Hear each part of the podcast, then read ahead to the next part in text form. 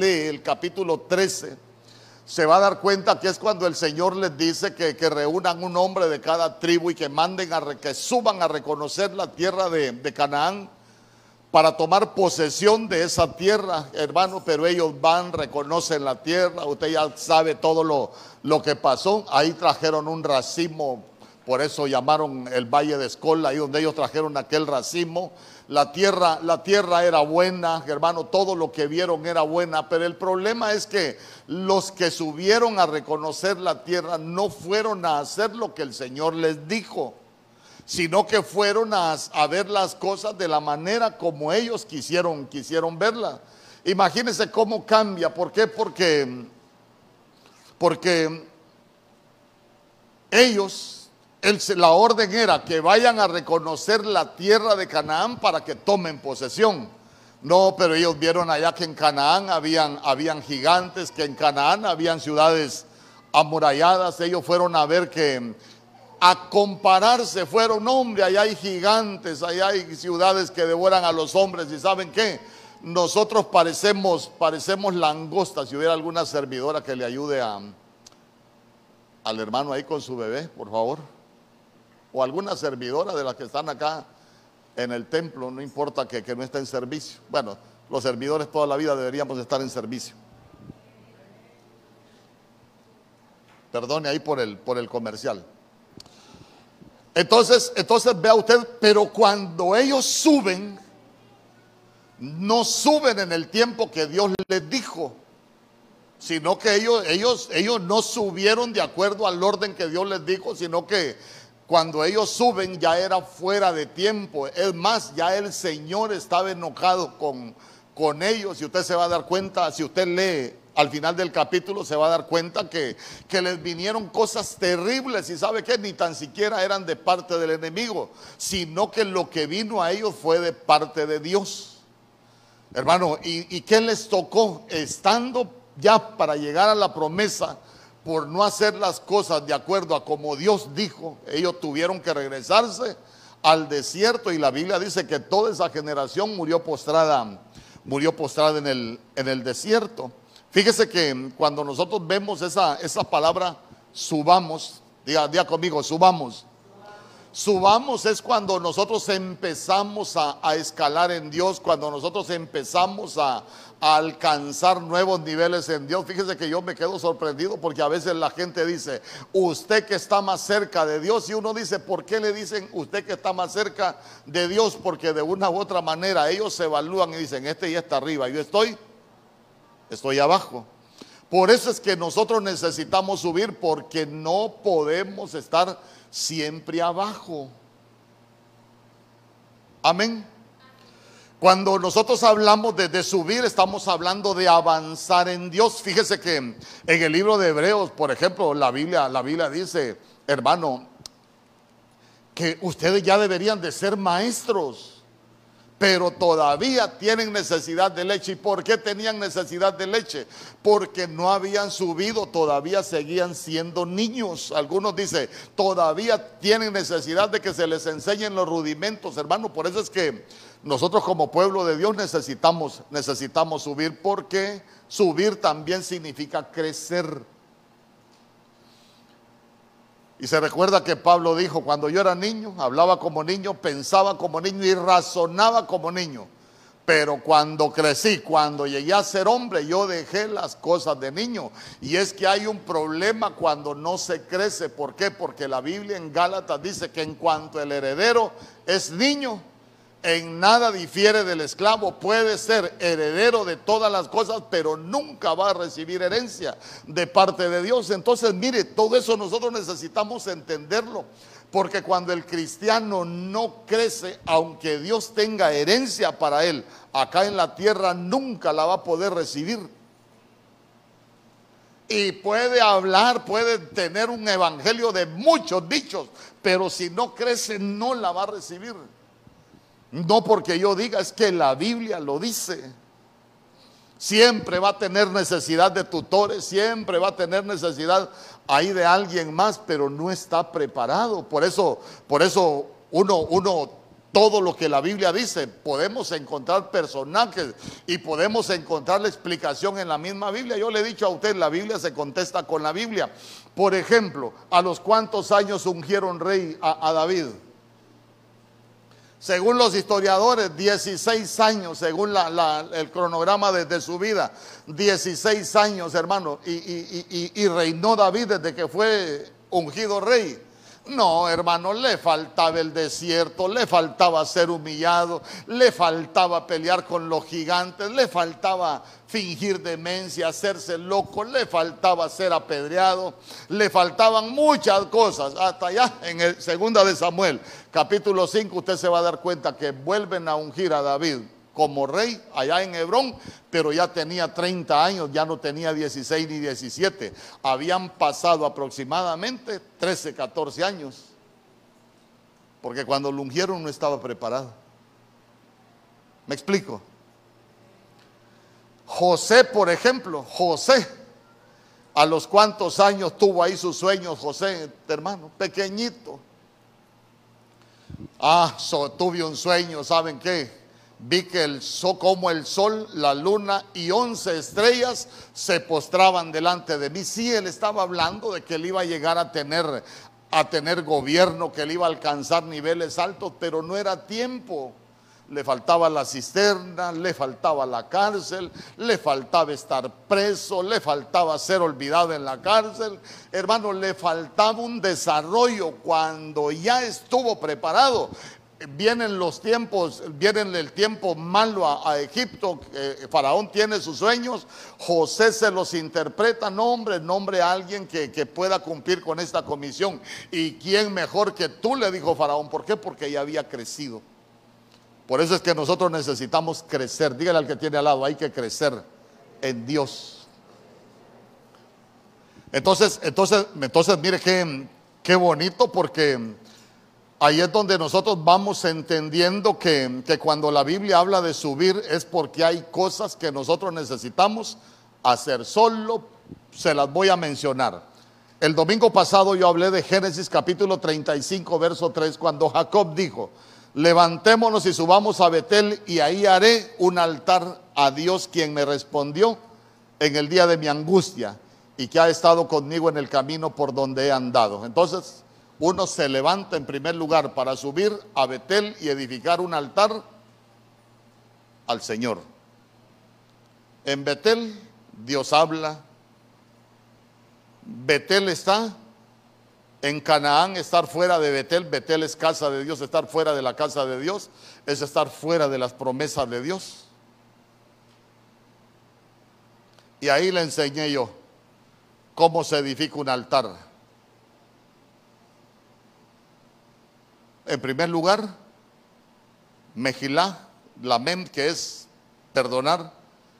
La segunda letra en el hebreo, que es una Z, que es Sehut, y Sehut es buenas obras. Por eso es que dice la Biblia en segunda de Timoteo, capítulo 3, verso 16 y verso 17, que toda la escritura es inspirada por Dios y útil para enseñar, para reprender, para corregir y para instruir en justicia, a fin de que el hombre de Dios sea perfecto y preparada para toda buena obra. Hermano, hay cosas tremendas en la Biblia que nosotros necesitamos entender. Por ejemplo, en Miqueas capítulo 3, verso 4, la Biblia dice, clamarán al Señor, pero Él no les va a responder, sino que esconderá de ellos sus rostros en aquel tiempo, porque sus obras son malas los cristianos muchas veces nos engañamos que queremos vivir de cualquier manera y creemos que estamos en comunión con Dios. No es así. Si la Biblia, la Biblia por eso es que dice que nosotros vamos a conocer la verdad y la verdad es que es la que nos va a hacer libre. Por eso hay mucho pueblo, mucho pueblo cautivo viviendo un evangelio de, dichos, hermano. Pero es un evangelio falso, no es un evangelio de, de realidades en Dios, porque la gente no cambia. Después, Misbach también la tercera letra es una B que es de Baraj, que es bendición.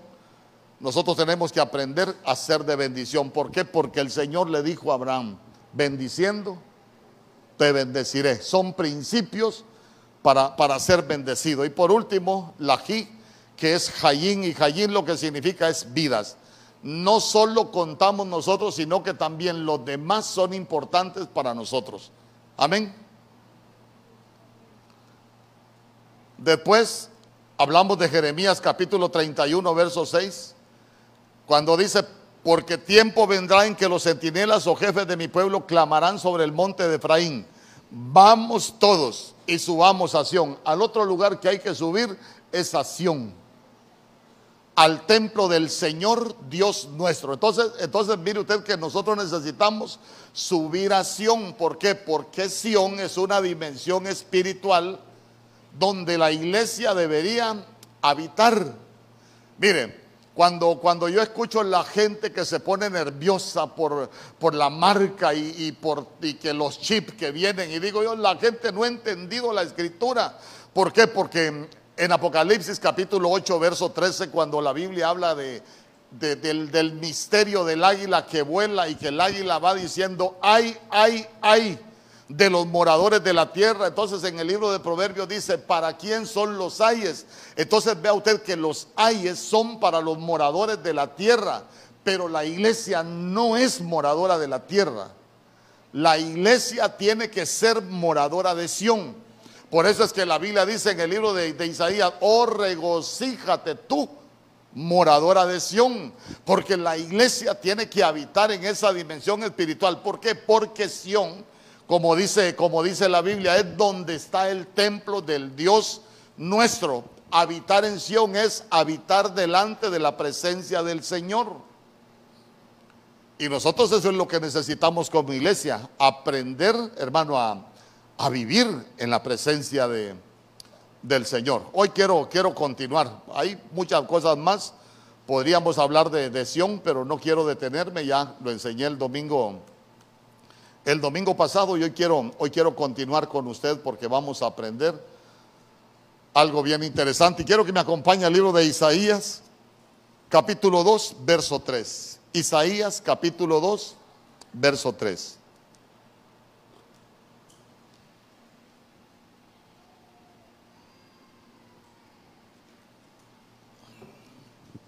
Creo que, creo que voy a necesitar la pizarra.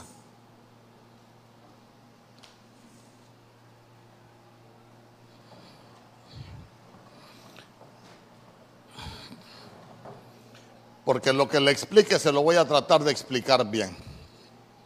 Ay, perdónenme usted, son cosas de... Como estamos en confianza, esto es nuestra casa, amén. Esta es nuestra casa, yo para muchos soy su maestro, para otros soy su pastor. Eh, y, yo, yo, se, lo quiero, se lo quiero enseñar con la, con la pizarra. Pero, pero lea ahí conmigo Isaías capítulo 2, verso 13. Y vendrán muchos pueblos y dirán, venid y subamos al monte. Ya le hablé que hay que subir a Betel. Betel es casa de Dios, hay que estar en la casa de Dios. Hay que subir a Sión. Sión es la dimensión donde Dios habita, es el templo de Dios. Habitar en Sión es habitar delante de la presencia del Señor, porque uno como cristiano puede estar lejos de la presencia del Señor. Pero ahora vea usted que dice, venid y subamos al monte, pero al monte de Jehová a la casa del Dios de Jacob y nos enseñará. Entonces, ¿para qué subimos al monte de Dios nosotros? Para que nos enseñe. Diga conmigo, para que nos enseñe. ¿Y qué nos va a enseñar? Sus caminos. Nos va a enseñar sus caminos y caminaremos por sus sendas. Diga conmigo, caminaremos por sus sendas. Porque de Sión saldrá la ley y de Jerusalén la palabra de, Jehová. ¿Usted cree que es lo mismo camino y senda? Le pregunto. Es que para muchos camino y senda es lo mismo. Yo le quiero preguntar a usted, como estamos en confianza, le quiero preguntar, dice, nos enseñará sus caminos, gracias hijo, y caminaremos por sus sendas. Entonces yo le pregunto, ¿es lo mismo senda que camino? No. Son dos cosas completamente diferentes. Escuche bien. Cuando el pueblo de Dios cuando el pueblo de Dios sale de Egipto, esa es figura de la iglesia, porque la iglesia sale de Egipto y va camino a la promesa, a la tierra que Dios tiene para nosotros. Amén. Pero cuando el pueblo de Dios sale de Egipto, lo primero que había atravesar era el mar. Después del mar había que atravesar el desierto. Pero yo le pregunto, ¿en el desierto hay más caminos?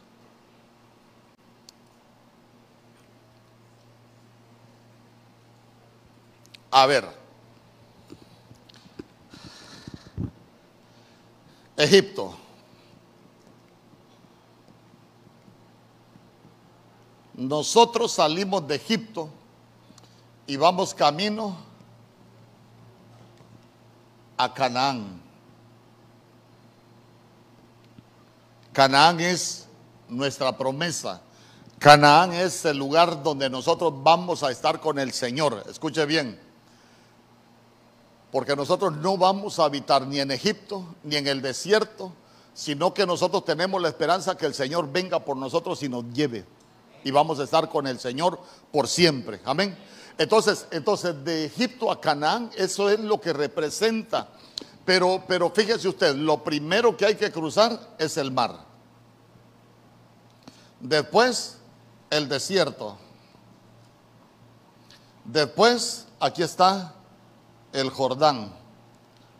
Aquí está Gilgal. Aquí está Jericó. Y aquí está Jai. Y ahí está Canaán. Esa es la senda. La senda.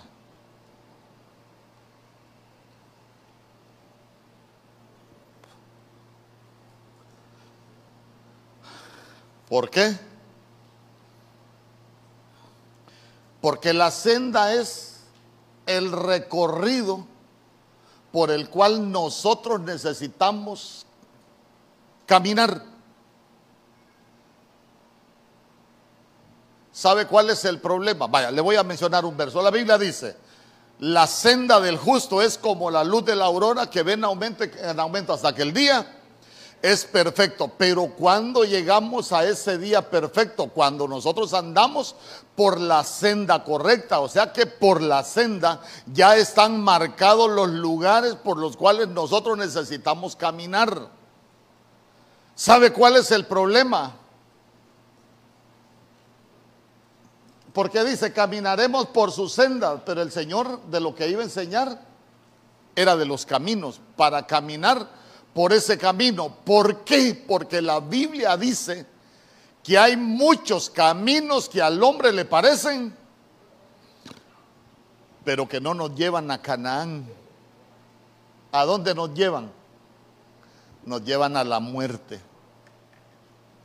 Por ejemplo, por ejemplo,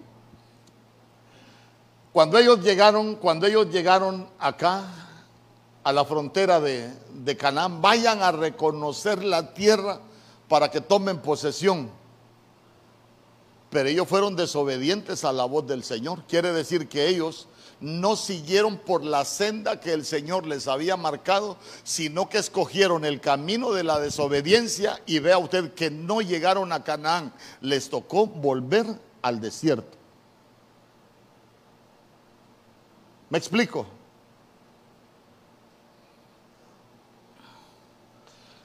Les tocó volver al desierto y ¿sabe qué? Ahí murieron, dice la Biblia, postrados en el desierto. Es más, algo tremendo. ¿Disfrutó Moisés de lo, que, de lo que el Señor tenía para él acá en la tierra? No, hermano. Lo subió al monte Nebo y la Biblia dice, mira Moisés, Ahí está Canaán. La vas a ver, pero no vas a entrar. ¿Y sabe qué? La Biblia dice que el Señor mató a Moisés. A ver, Señor, ¿y por qué? Sí, porque cuando te dije que le hablaras a la roca, la golpeaste. ¿Y quién es la roca? Uno debe tener cuidado de no golpear la roca, que es Cristo. Dice que el Señor quiso hacer tantas cosas y Moisés siempre se le paraba al Señor. Uno puede tener una interpretación, pero al final usted se va a dar cuenta que Moisés hizo muchas cosas en contra de la voluntad del Señor. Y Aarón, no digamos, hermano, sumo sacerdote por todo el desierto, pero, pero anduvo por caminos que no eran correctos. Por ejemplo, él anduvo por el camino de la murmuración, sí o no. Anduvo por el camino de la idolatría y, y no, no le ajustó para llegar a, a Canaán. Entonces, entonces mire qué interesante. Que nosotros subimos a, al monte de Jehová para que Él nos enseñe sus caminos. Ah, pastor, pero la Biblia dice que Cristo Jesús dijo, yo soy el camino, la verdad y la vida.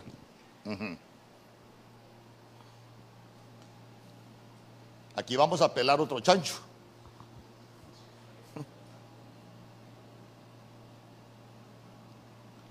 Camino, verdad y vida. Salmo 119, 160. La suma de tus palabras es verdad. Pero Cristo Jesús también dijo, yo soy la puerta.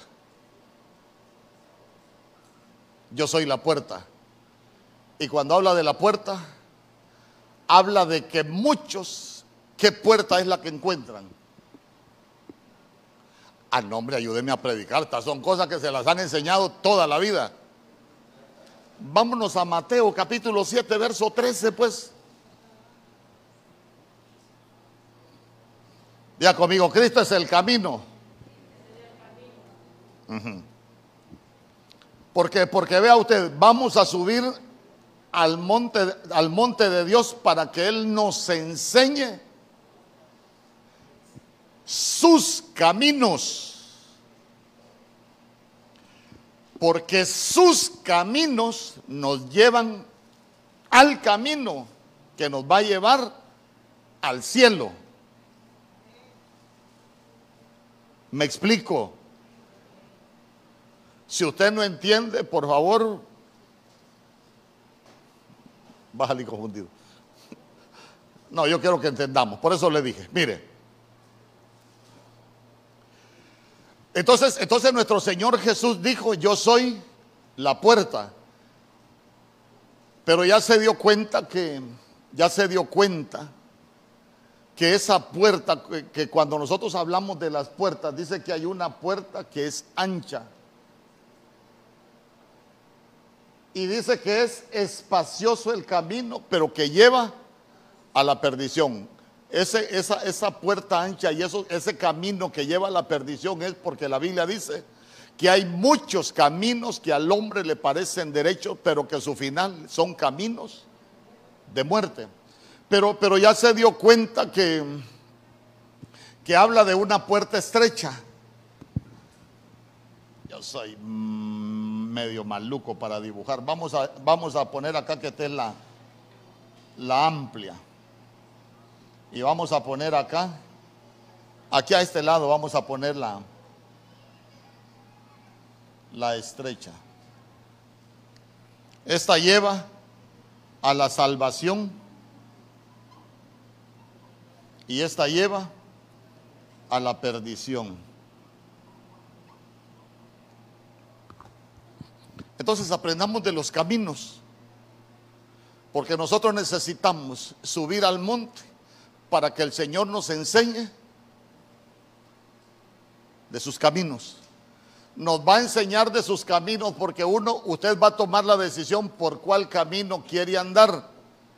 Consciente de que hay caminos que nos llevan a la muerte, pero hay caminos que nos llevan a Cristo y Cristo es la vida. ¿Usted escuchó la palabra profética hoy o escuchó la profecía del Señor? Hay muchos que están muertos y que han venido muertos. ¿Por qué?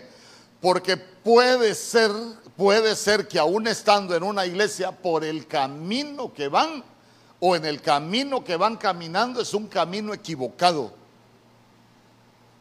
Y lo tremendo es que podemos estar en una iglesia. Por eso es que nosotros, mire, necesitamos subir, necesitamos subir al monte del Señor, al monte de Jehová porque ahí vamos a, vamos a aprender de sus caminos. En el libro de los Salmos, capítulo 1, verso 1, ¿qué dice la Biblia? Búsquelo, vamos a aprender. Y si no lo termino ahorita, pues lo voy a terminar en la tarde. Pero es importante por la profecía. Has venido muerto y, y uno viene muerto. Por eso usted ha escuchado que mi pastor Germán dice, he visto muerto con las manos en la bolsa. Pero él está hablando de gente que está en la iglesia, que espiritualmente está muerta porque anda por el camino equivocado. No anda por el camino de la vida. Vamos. Bienaventurado el varón que no anduvo en consejo de malos ni estuvo en camino. Entonces, mire, camino de pecadores. ¿A qué puerta nos conduce el camino de pecadores? El camino de pecadores nos conduce a la puerta amplia.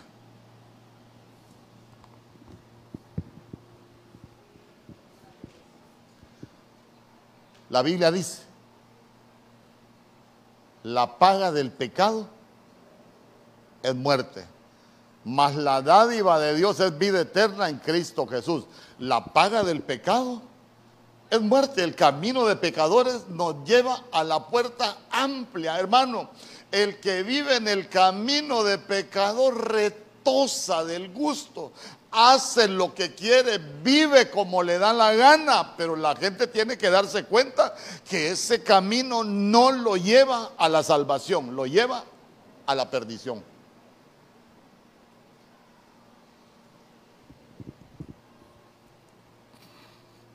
Podemos borrar esto, ¿verdad? Alguien que me ayude a borrarlo, por favor.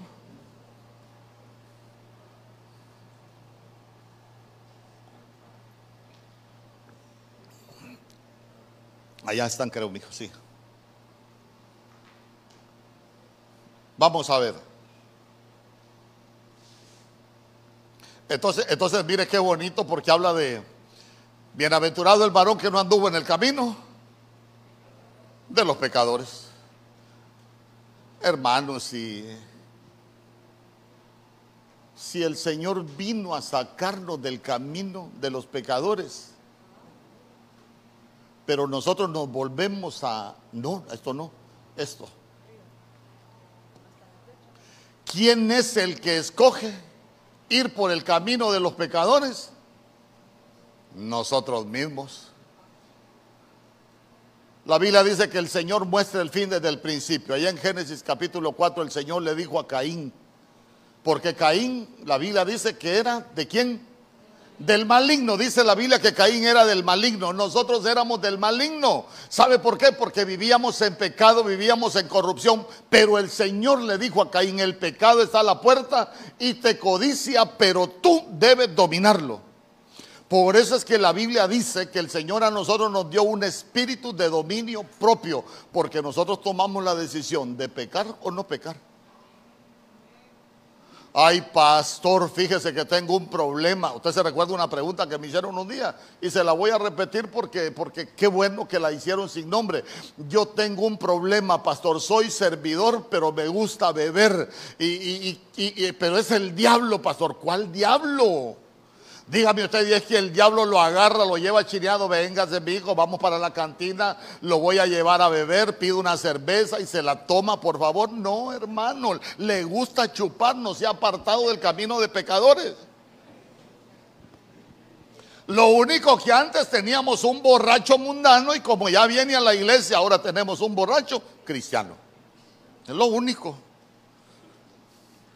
Pero no ha cambiado su camino. Pero si nosotros aceptamos a Cristo, deberíamos de cambiar de camino.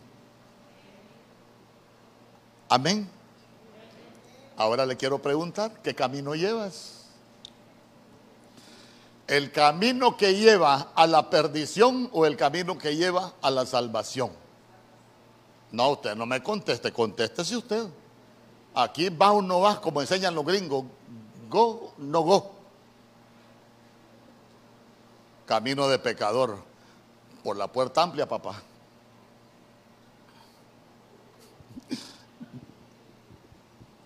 Ahí me perdona en la Santa Cena.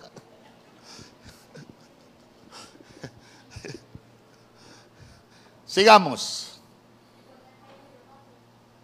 Sigamos. Segunda de Reyes, capítulo 8, verso 27.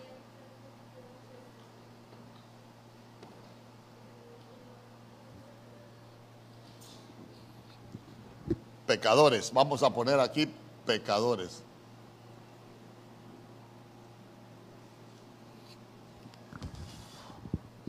Vamos a ver. Hay muchos caminos que al hombre le parecen derechos, pero su final es camino de muerte. Dice la Biblia. Segunda de Reyes capítulo 8 verso 27. ¿Ya lo tiene? Anduvo en el camino, ahí está. Anduvo en el camino, ¿en qué camino anduvo? de la casa de Acab. Día conmigo, anduvo en el camino de la casa de Acab. E hizo lo bueno ante los ojos de, Jehová. Aquí está, mire, hizo lo malo ante los ojos de Jehová, como la casa de Acab, porque era yerno de la casa de Acab. Entonces, mire, el camino de la casa de Acab. Recuérdese algo tremendo que haya hecho Acab. Por ejemplo, Acab le gustaba la viña de Nabod. Y Acab le destruyó la viña a Nabod.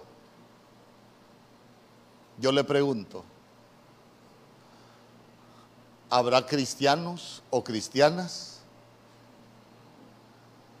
que se han metido con hombres casados o con mujeres casadas. Abunda, abunda en medio del pueblo de Dios. Y ese es el camino de la casa de acá. Es un camino de perversión, hermano. Nosotros tenemos nuestra viña, cuidemos nuestra viña. ¿Cuántos estamos casados?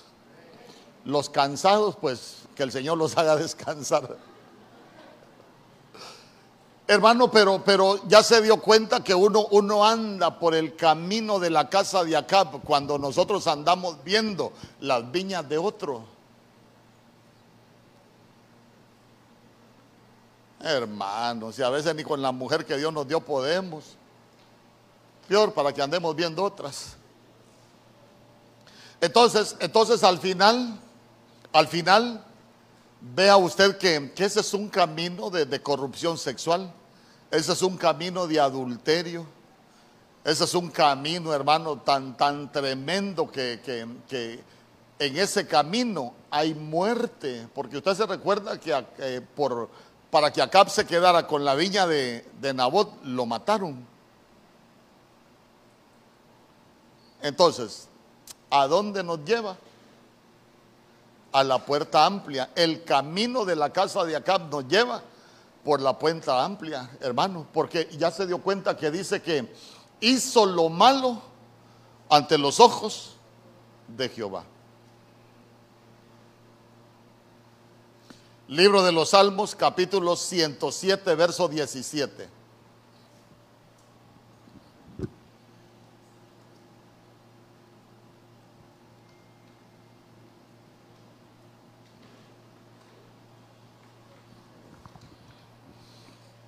Libro de los Salmos, capítulo 107, verso 17. Quiero que lo busque.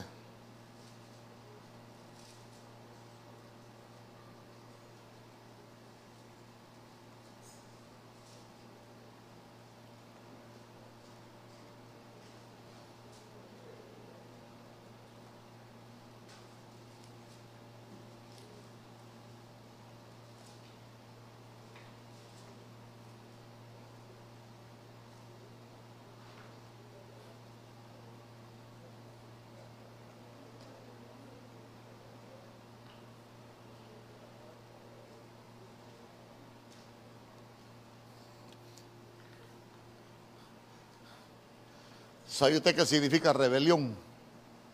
o, cómo se escribe rebelión en hebreo, se escribe Eibon. Esa marca de productos Eibon, lo que significa rebelión.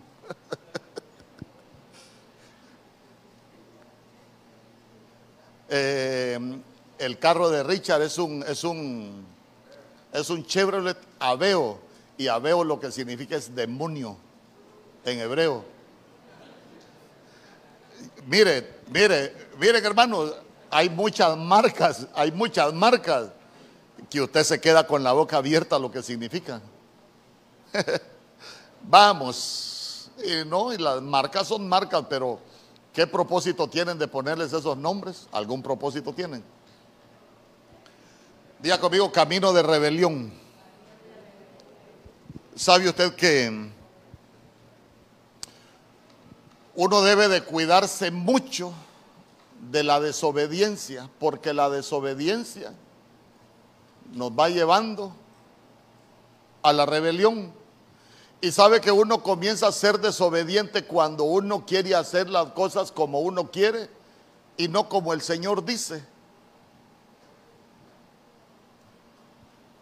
Fíjese que le voy a contar, le voy a contar algunas experiencias, cómo, cómo uno es necesario que crezca para poder entender muchas cosas, porque mire, no, no se interpretan las cosas de, de, una misma manera cuando uno ha crecido.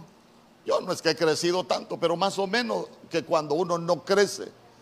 Por ejemplo, por ejemplo, allá en el templo antiguo, en el templo antiguo, los servidores se recuerdan que yo había dado una orden que no quería que pegaran nada en la pared. ¿Por qué no quería que pegaran nada en la pared? Porque los dibujos y todo lo que se hizo en el área de niños no lo pagó la iglesia. A mí me dieron una ofrenda y, y ahí en la ofrenda decía, pastor, esto es para pintar el área de niños. Entonces yo agarré el dinero, compré la pintura, busqué quien pintara, pintaron y dije yo, no quiero que nadie pegue nada en los dibujos. ¿Por qué? porque es una manera de respetar las ofrendas. Amén. Entonces yo, usted no se fija, pero yo cada equipo iba, me asomaba a la puerta y miraba las paredes, tranquilo. Y si usted se fija, a nadie le digo nada yo.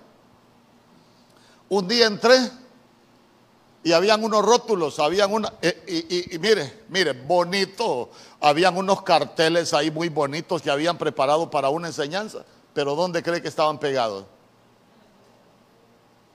En la pared.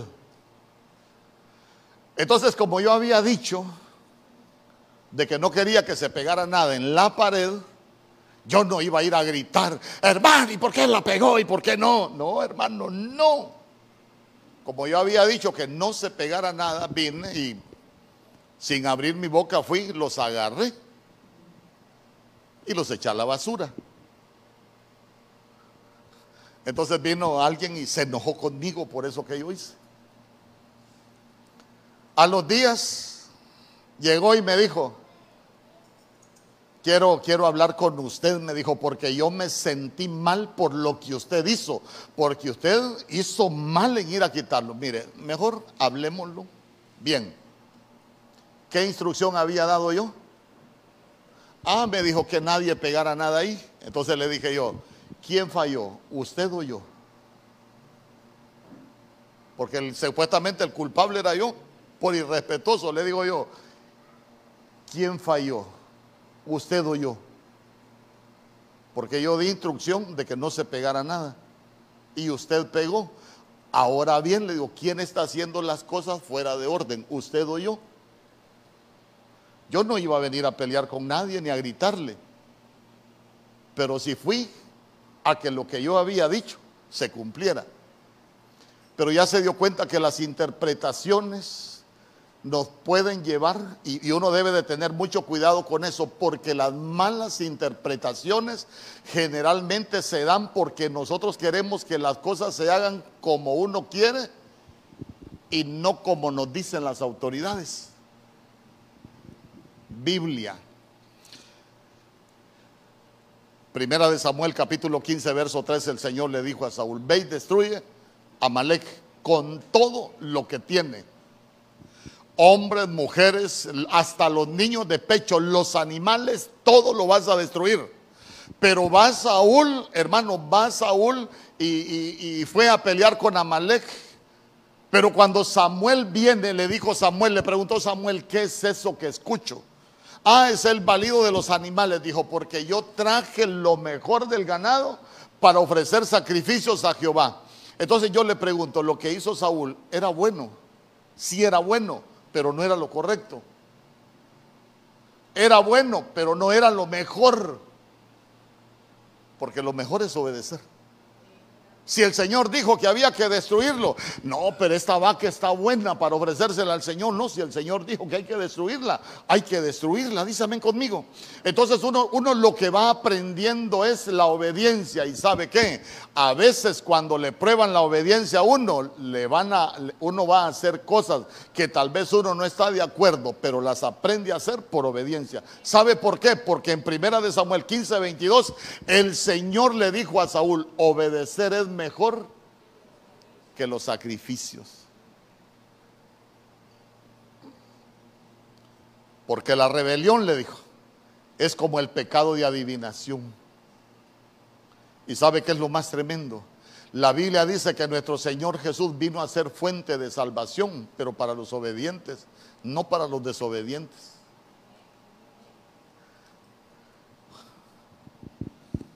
Hermano, mire, ve. ¿Cuántos son servidores? Mire, todo lo que se hace tiene un porqué.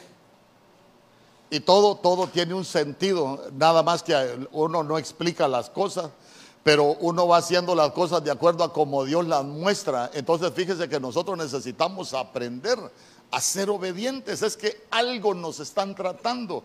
Y yo le aseguro que si yo le digo, ¿a cuánto les ha costado obedecer? Yo le aseguro que a muchos nos ha costado. ¿A usted también, pastor? Sí, hermano. Me pongo de primero en la lista. A mí me costaba obedecer. Y sabe qué es lo más tremendo. Yo tenía hasta mis ideas, hermano, de, algunas cosas eh, machistas, hasta los caites. Yo tenía mi idea hasta de los colores. Yo había ropa que no la usaba por el color. Y el día que me decido a servir allá en Ebenezer, después de que me convertí, me dice la pastora Ninoja, quiero que sirvas en el equipo E. Y la camisa del equipo E, morado lila. Yo era enemigo del morado lila. Pero ya yo ya había leído que obedecer es mejor que los sacrificios. Es más, pregúntele a mi esposa. Mi esposa me dijo, ¿y, te vas a poner una camisa morada? Me dijo. Yo le aseguro que aquí hay algunos que no les gustaría servir en el, en el equipo de la camisa rosada.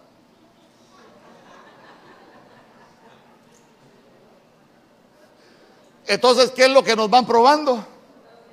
La obediencia. ¿A quién no le gusta el rosado? Ahí lo voy a poner en el equipo. Y sabe, y sabe, y sabe qué es lo más tremendo. ¿Sabe qué es lo más tremendo? Que muchas veces a uno para obedecer lo meten a una escuela.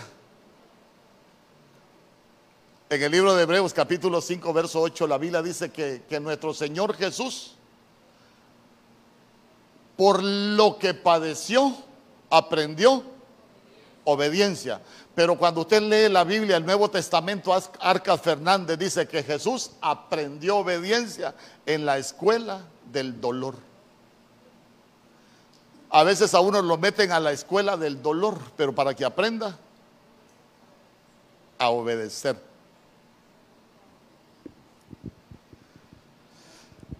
Hermano, cuesta ser obediente. Mire, usted, usted que me conoce, a Maoli yo le he dado ahí que venda chocolates y me dijo ella, ¿puedo vender? Sí, le dije yo. Ahora pregúntele a Maoli que si no hace las cosas como yo digo, le puedo prohibir que siga vendiendo aquí y que es mi hija de carne y hueso. Pregúntele. Maoli me vende un chocolate un día de ayuno, yo le quito que venda ahí. Y no la dejo que vuelva a vender.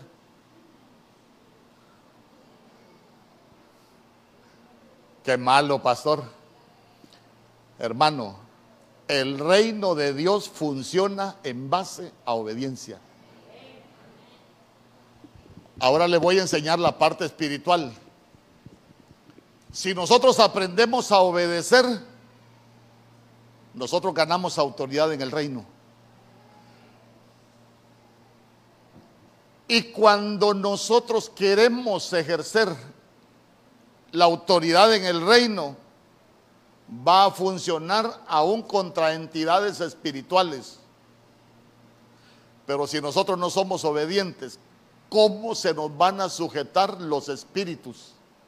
¿Cómo se nos van a sujetar las entidades espirituales si nosotros no hemos aprendido a ser obedientes? Principios bíblicos. Con Dios no se juega. Todo lo que el hombre siembre, eso mismo cosechará. ¿De qué se maravilló el Señor del centurión? Señor, no es necesario que entres en mi casa, solo di tu palabra y mi criado sanará. ¿Sabes por qué, Señor? Porque yo también soy hombre bajo autoridad. Así le dijo, no le dijo otra cosa. Yo también soy hombre bajo autoridad. Si yo le digo a aquel que venga, viene. Si yo le digo a aquel que vaya, va. Si yo le digo a aquel que haga, hace. Él entendió cómo funcionaba el reino de los cielos. Y, dijo, el Señor se maravilló de la interpretación que tenía el centurión. Hermano, cuando nosotros no hemos aprendido a, obedecer, ni el perro de la casa nos hace caso. Y, y, estamos peleando contra entidades espirituales y las entidades espirituales tal vez riéndose de uno, porque nos conocen, hermano.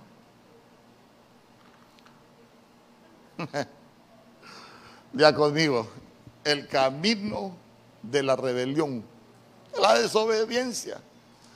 Uno, uno aprende cómo, cómo funcionan las cosas en el mundo espiritual. Amén. Se recuerda que nuestro Señor Jesús, cuando estaba platicando con sus discípulos, les dijo que él tenía que ir a Jerusalén porque en Jerusalén era necesario que para la fiesta de la Pascua él tenía que ir a morir. Y se recuerda que Pedro le dijo, Señor, no hagas eso, no tienes que ir. ¿Y qué le dijo nuestro Señor? Apártate de mí, Satanás. ¿Sabe usted que la desobediencia es un principio satánico? No le estoy diciendo que, que usted se va a volver como un auto cuando yo digo algo. No, uno aprende cómo funcionan las cosas en el reino.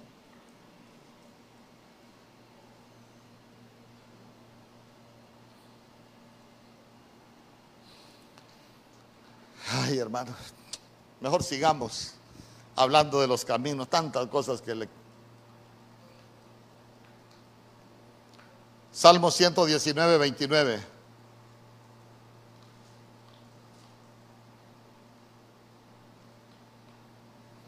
Salmo 119, 29.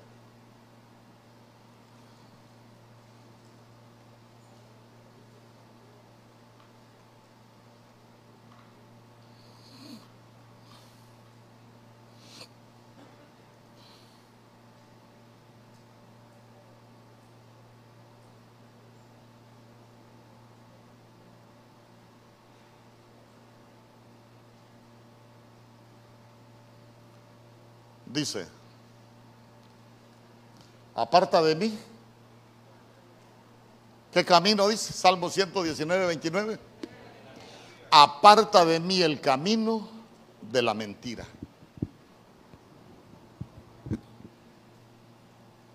Camino de la mentira.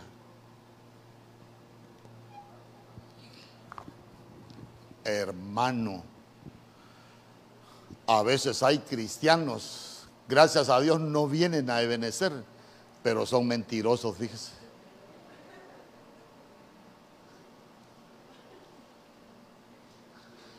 Entonces, entonces mire qué sencillo, mire qué sencillo. ¿Quién es el padre de la mentira? El diablo. ¿Y quién es el padre de la verdad? El Señor. Entonces, entonces, cuando se anda por el camino de la mentira, tenemos otro Padre.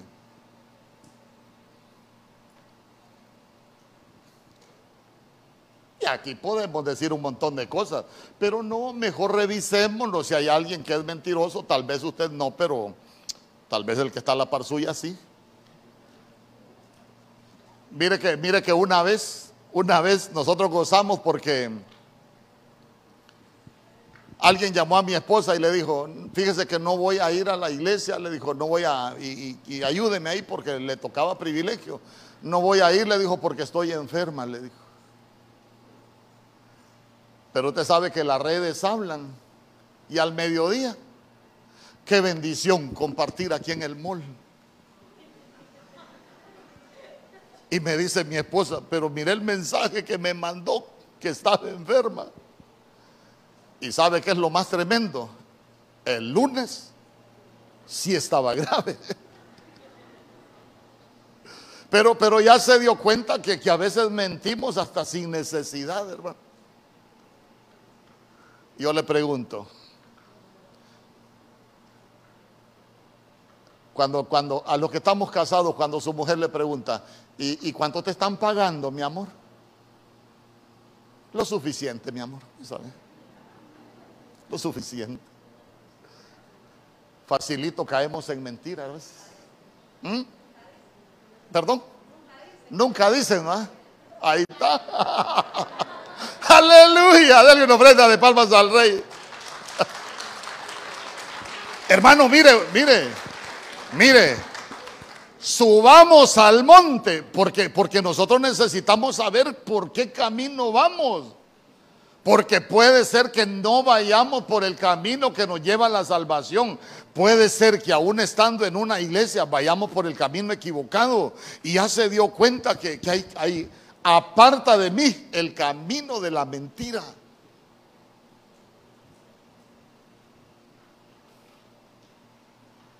No mentir.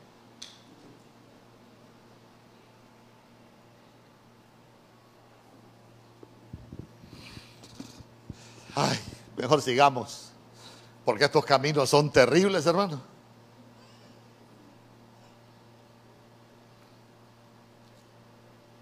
Proverbios capítulo 19.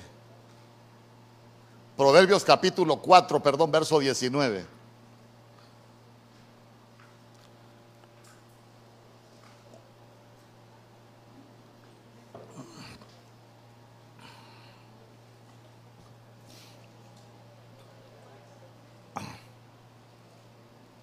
Mire lo que dice. Proverbios capítulo 4, verso 19. ¿Ya lo tiene? ¿Qué dice Proverbios 4:19? El camino de los impíos es como la oscuridad. Ah, entonces hay un camino de los... Ahí está. Camino de los impíos.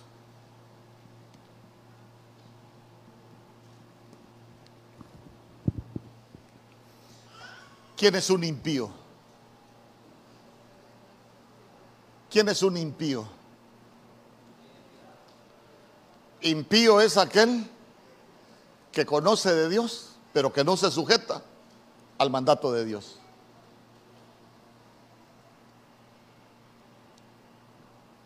Sabe que, sabe que en el libro de los Salmos capítulo 32 la Biblia habla de los tres niveles de pecado. Habla de transgresión, habla de pecado y habla de, iniquidad. La iniquidad es el, el, nivel más alto. Pero cuando nosotros hablamos de la, de la impiedad, estamos hablando que la gente le gusta vivir como quiere. Y es cristiano.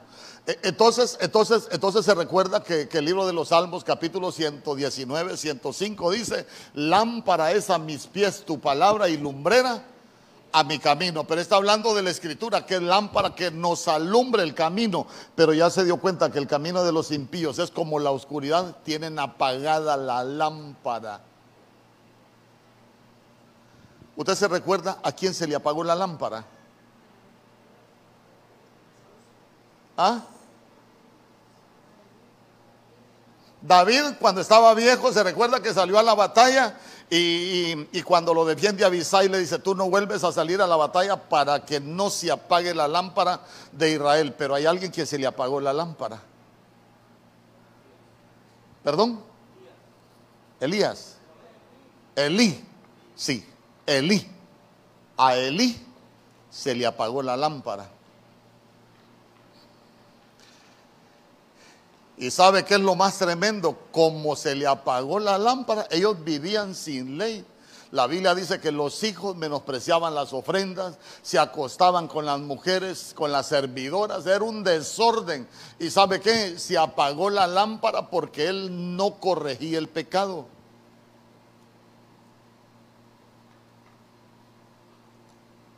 Mire qué tremendo para uno como ministro, el no corregir el pecado.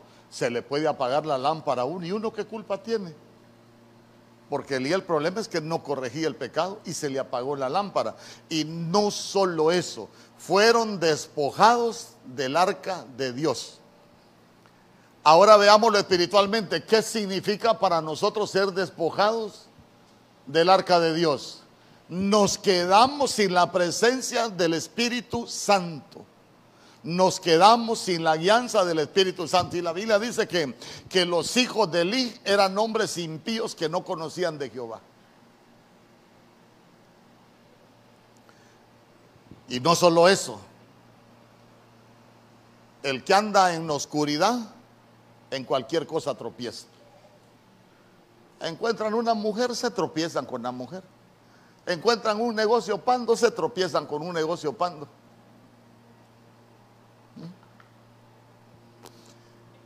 Con todo tropieza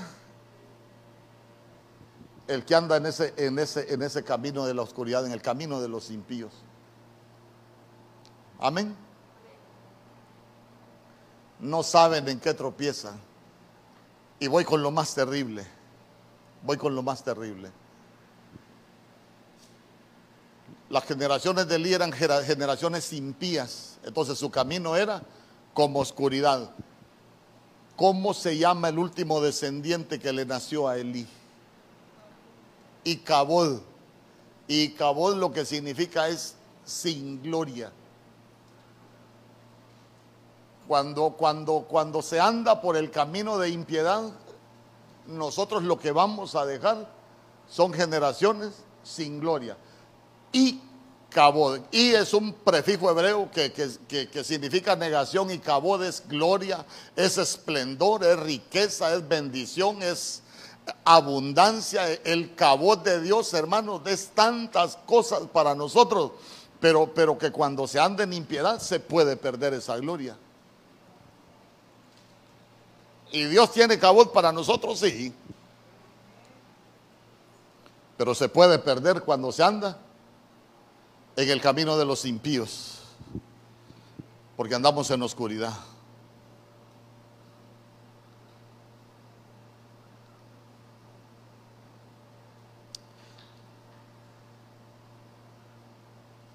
Cuando se anda en ese camino, no hay temor de Dios.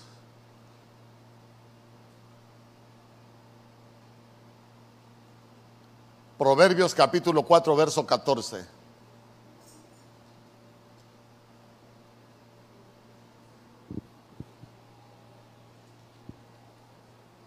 Proverbios capítulo 4, verso 14.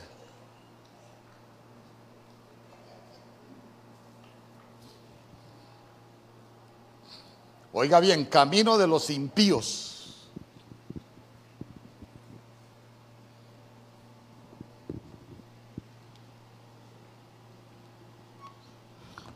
Dice, no entres por la vereda de los impíos. Oiga bien, primero hablamos del camino de los impíos. Ahora nos está diciendo, no entres por el camino de los impíos, ni vayas por el camino de los malos. Entonces también hay camino de los malos. Diga conmigo, camino de los malos.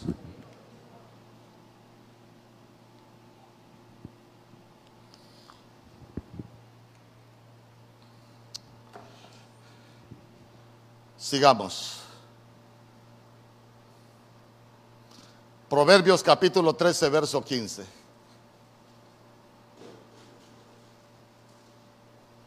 Camino de malo, se puede tener un mal corazón, se pueden tener malas actitudes, se pueden tener malos pensamientos, cuántas cosas malas se puede tener mala la boca.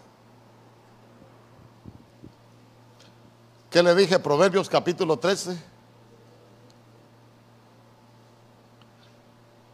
Dice, el buen entendimiento da gracia, mas el camino de los transgresores es duro. Diga conmigo, camino de los transgresores.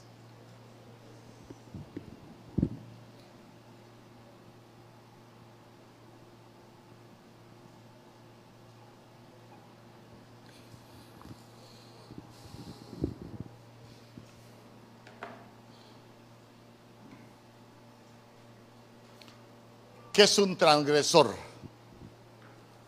¿Qué es un transgresor?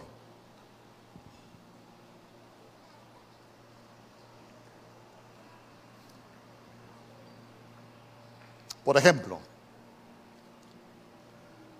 uno se vuelve transgresor cuando fácilmente acomoda la palabra del Señor para vivir como uno quiere, no como Dios dice.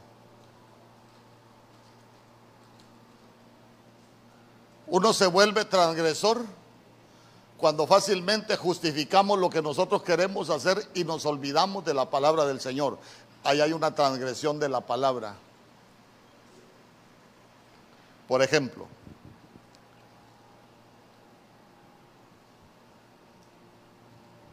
mire interpretaciones de la palabra. Una vez, una vez fuimos a, a una boda nosotros y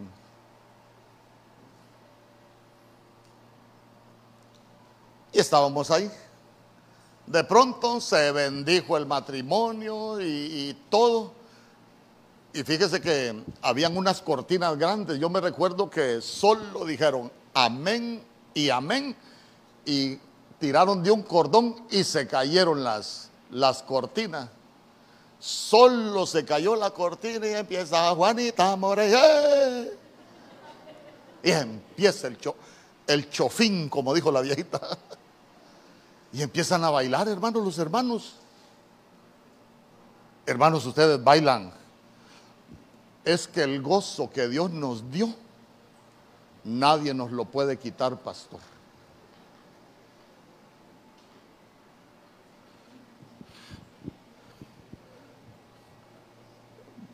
Pero la que baila es por la que le quitaron la cabeza a Juan, ¿cómo se llamaba? ¿Ah? Herodías. La que baila es Herodías. Pero usted no es Herodías, usted es María. Que nosotros, nosotros danzamos por las victorias que Dios nos da que la mujer tome el pandero para danzar delante de la presencia del Señor. Que David dijo, yo danzo delante de la presencia del Señor, pero uno no, da, no baila, hermano, porque lo aprendimos en el mundo. Dígame usted, aprendimos a bailar en el mundo, pero aquí danzamos para el Señor, que es una cuestión completamente diferente. Pero ya, ya, ya vio cómo la gente se vuelve transgresora fácilmente y hablan, ay, es que el gozo que Dios nos dio, nadie nos lo puede quitar. Ah, ¿Cómo no, chon, que sigan con esas libertades? Y la gente se vuelve transgresora. Con eso del vino, hermano. Ay, hermano. Es que Pablo le dijo a Timoteo que podía tomar vino. Cuando me dicen eso a mí, yo solo le digo, agárrese también la úlcera para que agarre el combo completo. Y nos evitamos el problema. Pero cuando nosotros vamos entendiendo, vámonos al libro de, Salomón, de, de Proverbios, no es de los reyes el vino. ¿De quién son los ayes? Salomón, la cerveza es alborotadora. No sea que te olvides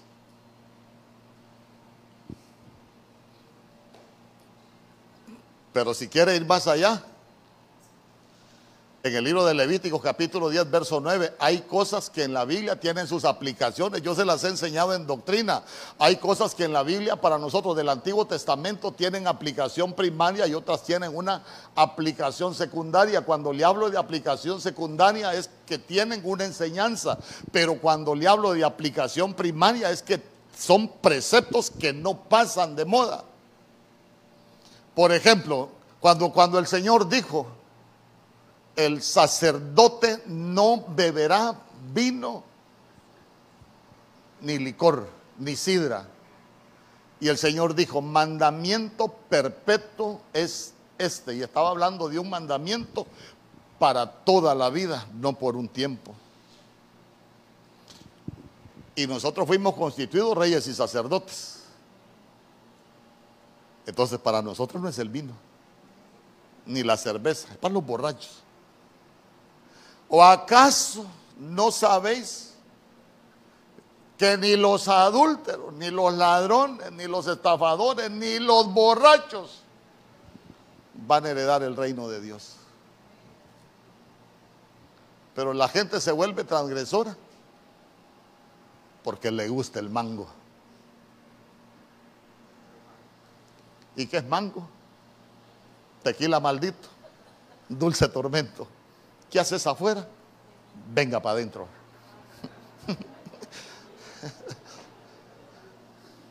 Camino de los transgresores. Vamos. Eh.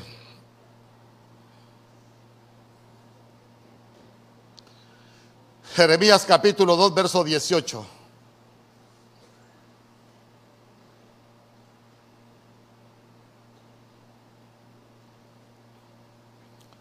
Ahora pues, ¿qué tienes tú en el camino de Egipto? Diga conmigo, camino de Egipto. Para que bebas agua del Nilo. ¿Y qué tienes tú en el camino de Asiria para que bebas agua del Éufrates? Entonces diga conmigo, camino de Egipto. Esperemos que lo pongan ahí para que lo lea. Jeremías capítulo 2, verso 18. Ahí está.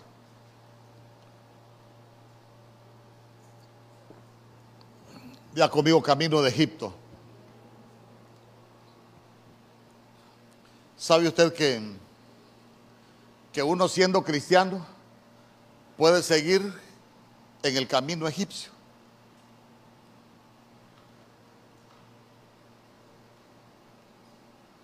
¿Cuál es el camino egipcio? Cuando nosotros no adoptamos las costumbres del reino, sino que nosotros adoptamos las costumbres del mundo.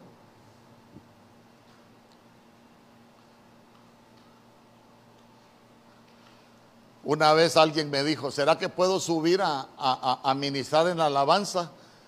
Y usted me va a dejar si vengo con un sombrerito, así como, como a la moda. Le digo yo, aquí en el altar quizás no ministré, pero te puedo mandar a ministrar a la plaza de Quintín.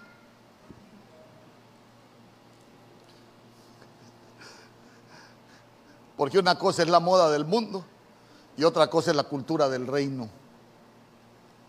Amén. Nosotros los cristianos no deberíamos andar por el camino de Egipto. ¿Sabe qué? Imitando la moda egipcia, imitando la cultura egipcia. Hermanos, si de ahí nos sacó el Señor. Si el Señor dijo, aunque estos habitan en el mundo, estos no son del mundo, estos no pertenecen al mundo. Pero, pero ¿sabe usted cuántas cosas imita la iglesia del mundo? Nosotros no tenemos que andar imitando nada del mundo. Si de ahí nos sacó el Señor. Usted se recuerda, Moisés, por ejemplo, Moisés tenía un llamado de parte de Dios, tenía una comisión de parte de Dios, pero Moisés tenía un problema, las costumbres egipcias porque cuando mató a aquel hombre que estaba, que estaba ahí castigando al, al, hebreo, dice que lo cubrió con arena. Y sabe usted que cubrir con arena es costumbre egipcia. ¿Por qué? Porque los egipcios cuando alguien se morían, escarbaban en la arena, lo cubrían y cuando la arena le secaba el agua, lo embalsamaban y después lo enterraban. Costumbre egipcia. Es más, cuando llegaron aquellas mujeres a, darle de beber a las ovejas, usted se recuerda, dice que habían pastores que estaban ahí riñendo con ellas y, se metió Moisés a, a, defenderlas. Cuando aquellas mujeres llegaron a su casa, que su papá les dijo, ¿por qué vinieron tan temprano? ¿Y qué le contestaron las mujeres? Es que ahí en el pozo un varón egipcio nos defendió. ¿Sabe usted que a veces los cristianos parecemos más mundanos que cristianos?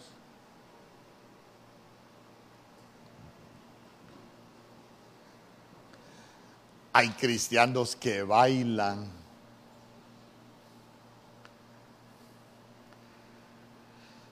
Hay cristianos que fuman.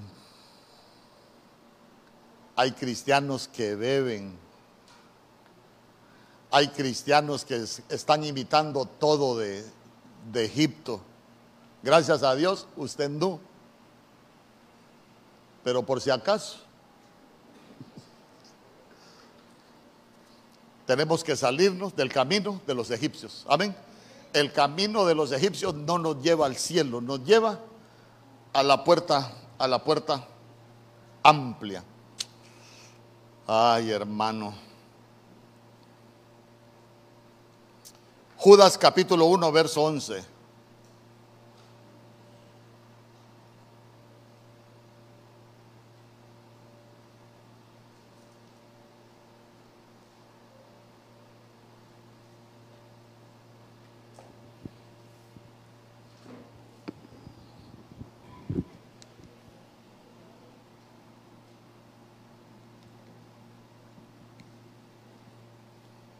¿Ya lo tiene?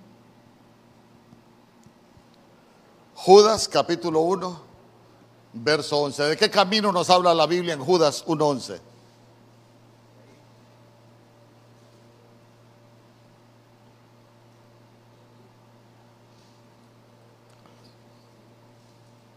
La Biblia dice, hay de ellos, día conmigo, hay de ellos. ¿Para quién son los ayes? Para los que han seguido el camino de Caín, porque el camino de Caín nos hace moradores de la tierra, no moradores de Sión. Diga conmigo, camino de Caín. Camino de Caín. Vaya, aprendamos del camino de Caín. Ayúdeme a, a interpretar la Biblia. ¿Cuál es el camino de Caín?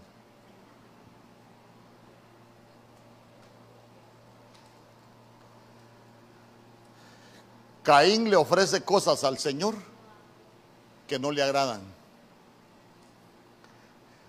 Yo le pregunto, lo que usted le ofrece al Señor, ¿usted está seguro que usted está agradando al Señor o lo hace solo por apariencia? Todo lo que nosotros hacemos como cristianos, ¿lo hacemos para agradar al Señor? Cuando servimos, ¿servimos para agradar al Señor? Cuando cantamos, cantamos para agradar al Señor. Cuando enseñamos, enseñamos para agradar al Señor. Me voy a meter allá en su habitación. Cuando usted está en su casa, usted trata a su mujer como para agradar al Señor. Qué feo, ¿ah? Porque para nosotros todo lo que hacemos deberíamos de hacerlo para agradar primero al Señor. Y, el camino de Caín es cuando el, Señor no se agradó de la ofrenda de Caín. A ver, camino de Caín. El pecado está a la puerta y te codicia, le dijo el Señor a Caín, pero tú debes dominarlo. Y la Biblia dice que el Señor a nosotros nos dio un espíritu de dominio propio. O sea que cuando nosotros no hemos aprendido a dominar el pecado y el pecado nos domina, nosotros andamos por el camino de Caín.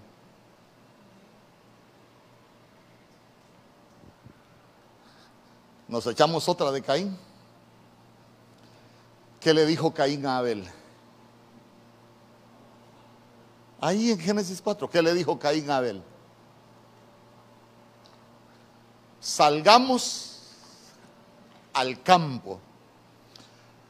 ¿Y qué es el campo según la parábola del sembrador? El campo es el mundo.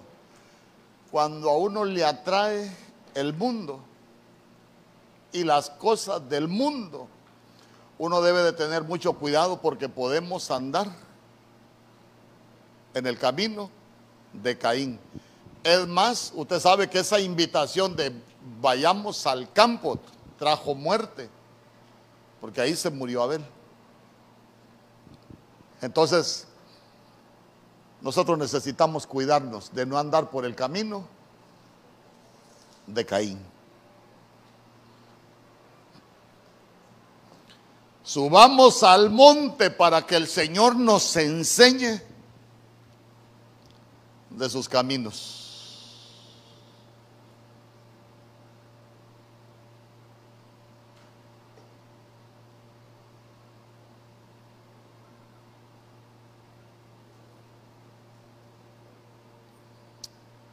Por eso el Señor dice, dame, hijo mío, tu corazón y que tus ojos se deleiten en mis caminos. Hoy quizás no lo iba a enseñar tan detallado, yo le iba a enseñar de los caminos del Señor, pero eso lo voy a enseñar en la tarde, los caminos del Señor. Pero por la palabra, por la, por la profecía de hoy, lo quise enseñar así de esta manera. ¿Sabe por qué? Porque el Señor dijo, muchos han venido muertos. ¿Y por qué muchos han venido muertos? Porque andan por los caminos equivocados. Yo le voy a pedir a los hermanos que nos van a ayudar con los elementos. Guarde ahí sus cosas, nos vamos a sentar a la mesa del Señor.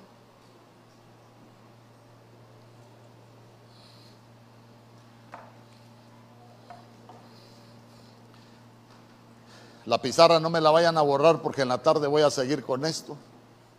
Si Dios lo permite, si Dios no ha venido, si Dios nos presta vida. Pero quiero que me escuche, quiero que, quiero que, que, me escuche. Cierre sus ojos, abstráigase de todo lo que está aconteciendo, pero quiero que me escuche. Si el Señor dijo hoy muchos han venido muertos, usted no revise a nadie más, revísese a usted mismo por qué camino anda. Si vamos por la senda correcta o vamos por el camino equivocado. Porque si el Señor dijo, muchos han venido muertos, hermano, andamos por el camino que conduce a la muerte.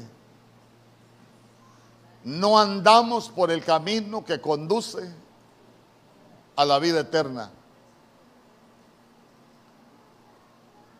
En el nombre poderoso de Jesús. En el nombre poderoso de Jesús. Pero el Señor también habló de su sangre. De su sangre. Porque la vida está en la sangre. Y Él derramó su sangre porque nosotros estábamos muertos y Él derramó su sangre para darnos vida. Y hoy venimos a este lugar a hacer memoria de este sacrificio. De esa sangre que fue derramada porque los que estábamos muertos éramos nosotros. Estábamos muertos en delito y pecados, pero era necesario que Él muriera para volvernos a la vida. Por eso es que el Señor es el Señor de la vida, es el dador de vida. En el nombre poderoso de Jesús, le voy a pedir que comiencen a repartir los elementos. En el nombre poderoso de Jesús.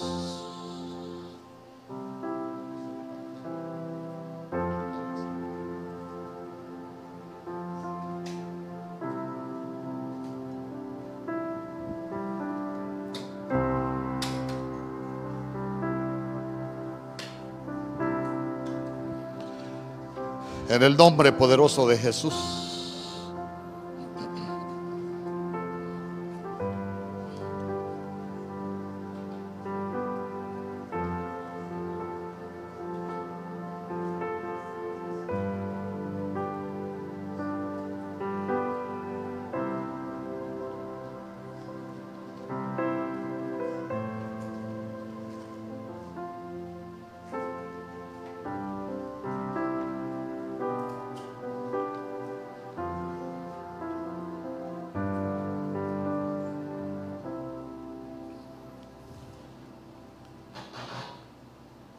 Señor me mostró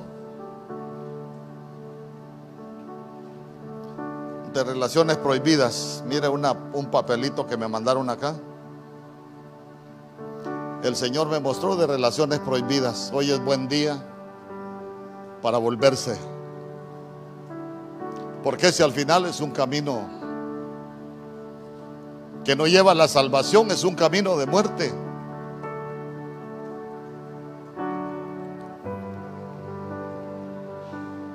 Hoy hemos venido a subirnos al monte para que el Señor nos enseñe de sus caminos. Pero mire qué bonito, porque después dice, para que caminemos en ellos. Y hoy hemos aprendido de los caminos que nos conducen a, a la puerta amplia que lleva a la perdición. Para que nos apartemos si andamos en cualquiera de esos caminos.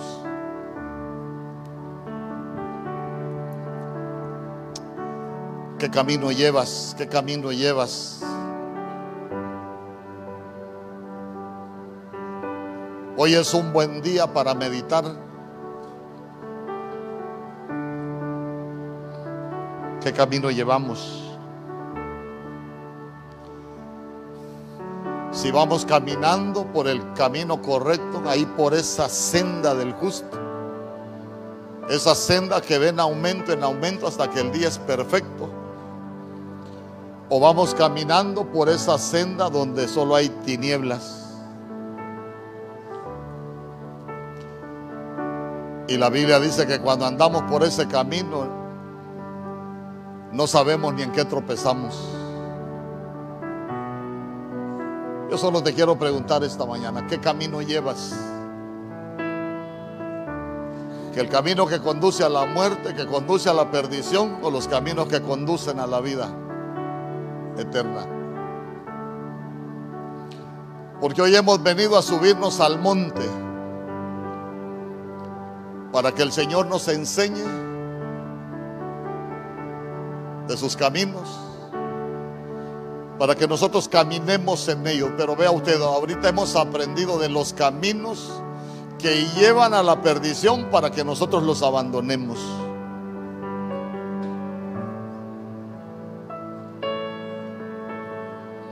En el nombre poderoso de Jesús. No revise a nadie más, no vaya a decir si hubiese venido fulano, no es los que estamos aquí, los que nos están viendo. ¿Qué camino llevas? Hay caminos que nos llevan a la puerta estrecha. ¿Por qué es una puerta estrecha? Porque cuando vamos por esos caminos hay cosas que ya nosotros no vamos a, a hacer, no las podemos hacer pero cuando los caminos nos llevan a esa puerta amplia, nosotros hacemos muchas cosas todavía. Porque prácticamente vivimos un evangelio de libertinaje, no de libertad en Dios, que es muy diferente. El conocer la verdad nos hace libres. El ser libres trae libertad.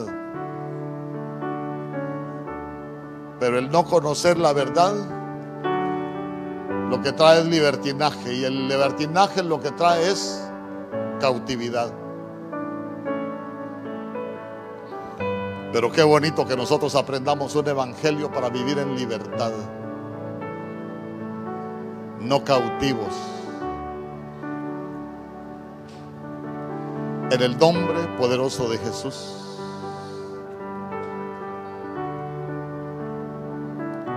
Ahí solo revise. Yo solo le quiero preguntar, ¿qué camino llevas? Porque uno aprovecha cuando el Señor habla y hoy dijo, muchos han venido muertos. Y si Él dijo que muchos han venido muertos, es porque van por el camino equivocado. Vuélvete del camino equivocado por el que vas. Si te has dado cuenta que andas en camino de pecado, bienaventurado el hombre que no anduvo en camino de pecadores. Porque el pecado conduce a la muerte. Alejarnos del pecado conduce a la vida. Y mire usted cómo uno se vuelve transgresor cuando conocemos la palabra, pero, pero tenemos nuestra propia interpretación para justificarnos. Uno se vuelve transgresor porque dejamos de hacer conforme a la palabra y hacemos como queremos nosotros. El Evangelio es un Evangelio de mandamientos.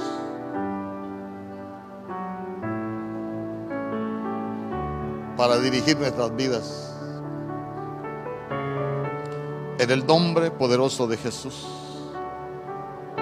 En el nombre poderoso de Jesús.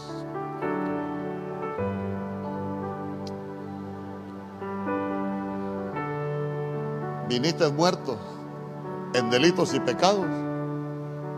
Hoy es tu oportunidad para volver a la vida. Porque yo lo digo, no, porque el Señor lo dijo en profecía. Que hoy habíamos venido a sentarnos, mire que Él a su mesa donde ese vino representa su sangre y esa sangre es la que trae vida. Hoy es un día para recuperar la vida en el Señor. Pudimos haber entrado en pecado, muertos espiritualmente, pero nos vamos a ir vivos para Dios. Porque la mesa no es venir a sentarse y tomar una copa de vino y comerse un trozo de pan y salir como cualquiera. Para nosotros la mesa es como un tribunal donde nosotros venimos, nos revisamos, nos juzgamos. ¿Qué estamos haciendo bien? ¿Qué estamos haciendo mal para dejar de hacer lo malo? Por eso es que la mesa se debe discernir. Y por eso es que la Biblia dice que cuando nos sentamos a la mesa sin discernir, por eso es que muchos se debilitan, muchos se enferman y otros hasta se mueren.